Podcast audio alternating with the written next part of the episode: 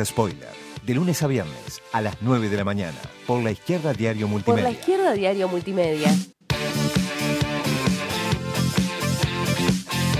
Y luego de mandarle muchos cariños a las empresas de comunicación, a Telecom, a Clarín, a Telecentro. a Telecentro, todos, le- a todos les agradecemos muchísimo la calidad de las comunicaciones en Argentina. Seguimos acá en Alerta Spoiler y eh, me cansé de que me retes, Tom. Te voy a decir, vamos a hablar de Marcos Galperín. Y lo digo, lo spoileo porque estamos en Alerta Spoiler.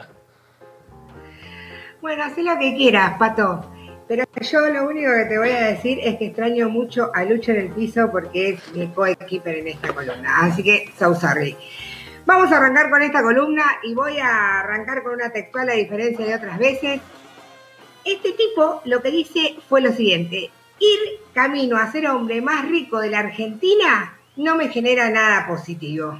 Chupate esa mandarina, ¿ah? una historia de un triste niño rico. Pobre. Nada positivo, claro, pobrecito, nada positivo más que un saldazo a favor en su cuenta bancaria, me parece. Dos mil millones tiene, eh, tuvo el año pasado, no, perdón, tiene este año y 1.600 millones tuvo el año pasado, según muy fuente más confiable, que es en este caso la revista Ford. La compañía de comercio electrónico que cofundó hace 21 años Marco Galperín, que ahora tiene 50 años, es la única de la zona incluida en una de las 100 empresas que han prosperado durante la pandemia. Ojo al piojo, según un artículo publicado del diario británico Financial Times. El portal de venta online que fue creado en 1999, para quienes nos estén escuchando y para quienes estén viendo ahí algunas foticos del señor, eh, lo hizo con su entonces socio Hernán Casá, quien finalmente dejó la empresa en el 2011. En el 2011 le dijo, chau, yo de esta me abro. Los dos jóvenes emprendedores tuvieron la idea mientras cursaban un máster en administración de empresas en la Escuela de Negocios de la Universidad de Stanford, Estados Unidos. Se fue para el norte para aprender eh, este tipo. Dicho esto, dice que se siente más cercano al mundo de los emprendedores. Sin embargo, no para de tirarle elogios a uno de los magnates argentinos que se caracteriza por explotar gente. ¿Sabés quién, Pato? A ver. Paolo Roca. Qué raro, ahí, amiguito del derechín. Galperín, lo único que te digo es que lo tuyo es un doble discurso. Todo berreta, todo berreta. Como todo rico, obviamente es autorreferencial y no se cansa de contar cómo avanzó su fortuna. Ya aburre, en todas las entrevistas dice lo mismo.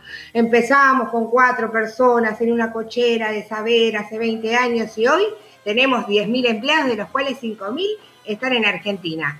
Dijo sobre su eh, empresa Mercado Libre. Pero este discurso es un enroque. Para quienes conozcan el juego de ajedrez saben que se, de- que se trata de el rey pasa al peón, el peón pasa al rey, y para quienes que no, siempre simplemente es una fantochada lo que está diciendo. Porque luego de decir eso y de jactarse de su humildad, y lo digo con muchas comillas, que eso es que es más falsa que un billete de dos pesos, dice que es líder de Colombia, líder en Chile y líder en muchos países de Latinoamérica donde operan. Ahora, suma Galperín, dice, tengo relaciones con empresarios de todo el mundo. Señor, sea consecuente, diga la verdad, la levanta en pala y se enorgullece de eso. Además detesto, detesto, detesto cuando estos seres se quieren hacer como uno, ¿entendés? Y se toman selfies, por ejemplo, trabajando, eh, viajando en, en un colectivo. ¿Qué quiere demostrar con estas cosas? Si realmente le interesa la igualdad, done su plata para que la salud de hoy esté mejor, porque con toda la guita que tiene se pueden comprar un montón de insumos, un No. montón de insumos para todos los hospitales de la Argentina. Además ha sido uno de los grandes beneficiados, ¿no? De todo, por todos los gobiernos. Siempre buscó ahí un, un- un nidito, cómo reconciliarse con todos los gobiernos, cómo amigarse.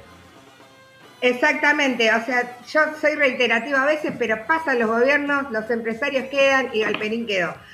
Cinco trabajadores son cinco problemas, es una de las últimas frases que dijo Galperín en una entrevista del año pasado, que lo pinta de cuerpo entero en su política antisindical que prohíbe a los trabajadores la afiliación. ¿Saben de quién sacó esto? Ni más ni menos que de Jeff Bezos, el dueño de Amazon. Claro. Al día de hoy los trabajadores de Mercado Libre no tienen ni un solo delegado. Como vos bien decís, con el respaldo de, o, decías al principio del programa, con el respaldo de Cambiemos y con un total de 246 votos a favor, la Cámara de Diputados aprobó la Ley de Economía del Conocimiento. Solo hubo dos votos en contra, el de Nicolás del Caño y el de Domina del Pla del Frente Izquierda. Eh, para, para, para, para, para. Vos me estás diciendo que eh, en el Congreso donde no avanzó el impuesto a las fortunas, donde no avanzó ninguna de las leyes que venían prometiendo, le quitaron el impuesto a, acá al amigo Marcos, que aparte está en Uruguay, ¿no? Pues se fue, pues estaba muy estresado. Sí, se fue, se fue porque estaba estresado, se fue a descansar, se fue, huyó. No sé por qué. Pero sí, tenés razón. Me estuviste bien en frenarme porque hay que aclarar que esta es una nueva concesión del oficialismo en Mercado Libre y otras empresas. Y acá Juana Galarraga, que es periodista de la Izquierda Diaria, también me recuerda que Galperín tiene un trabajador muerto en un depósito de Mercado Libre. Y de eso tampoco habla en las entrevistas. Pero para sumar a esto hay que recordar cuáles son sus técnicas. Podría decirlo sin repetir y sin soplar, pero voy a ir de a paso así los que me están escuchando me entienden. Su base se, centra en esto, en la alta productividad del trabajo, en la información técnica existente de la, educación, implementa prácticas de tercerización laboral, porque además, o sea, quienes trabajan en el Mercado Libre tienen empleados que trabajan para los que trabajan para el Mercado Libre, y el encubrimiento de las relaciones de dependencia mediante la contratación de monotributistas, donde ni siquiera se le reconoce un convenio colectivo a sus trabajadores. Clean caja, o sea, todo redondo.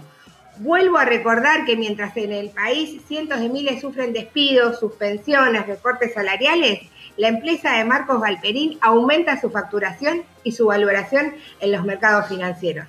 Así que Galperín, hoy te tocó a vos, vine a cerrucharte tu falto discurso de proactivo, solamente le falta decir en las entrevistas que todos tengamos una sonrisa telefónica y con nosotros no, porque a nosotros la vida de los trabajadores nos importa.